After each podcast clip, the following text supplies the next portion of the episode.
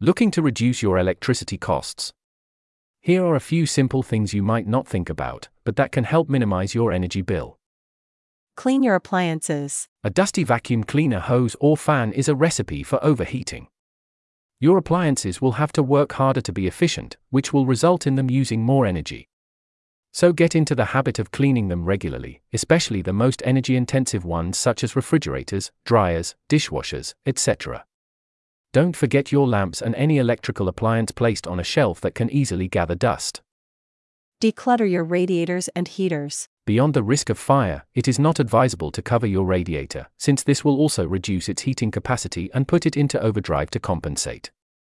For the same reasons, it is better to avoid placing objects in front of it, such as furniture or curtains. Try to free up as much space as possible around your heaters. Air out your home. It may sound strange, but opening your windows and letting air flow through your home for a few minutes each day can help prevent the radiator from working too hard even if it's freezing outside.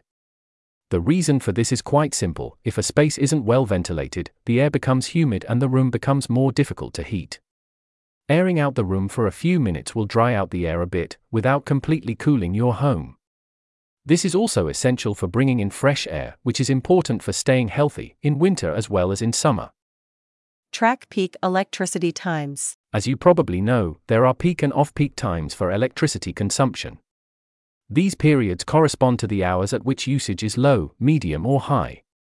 It is usually possible to consult them on your provider's website or from smart meters. Other services go further, for example, mapping consumption levels in real time a sort of electricity weather forecast that gives clear signals to guide consumers and helps them plan their electricity use.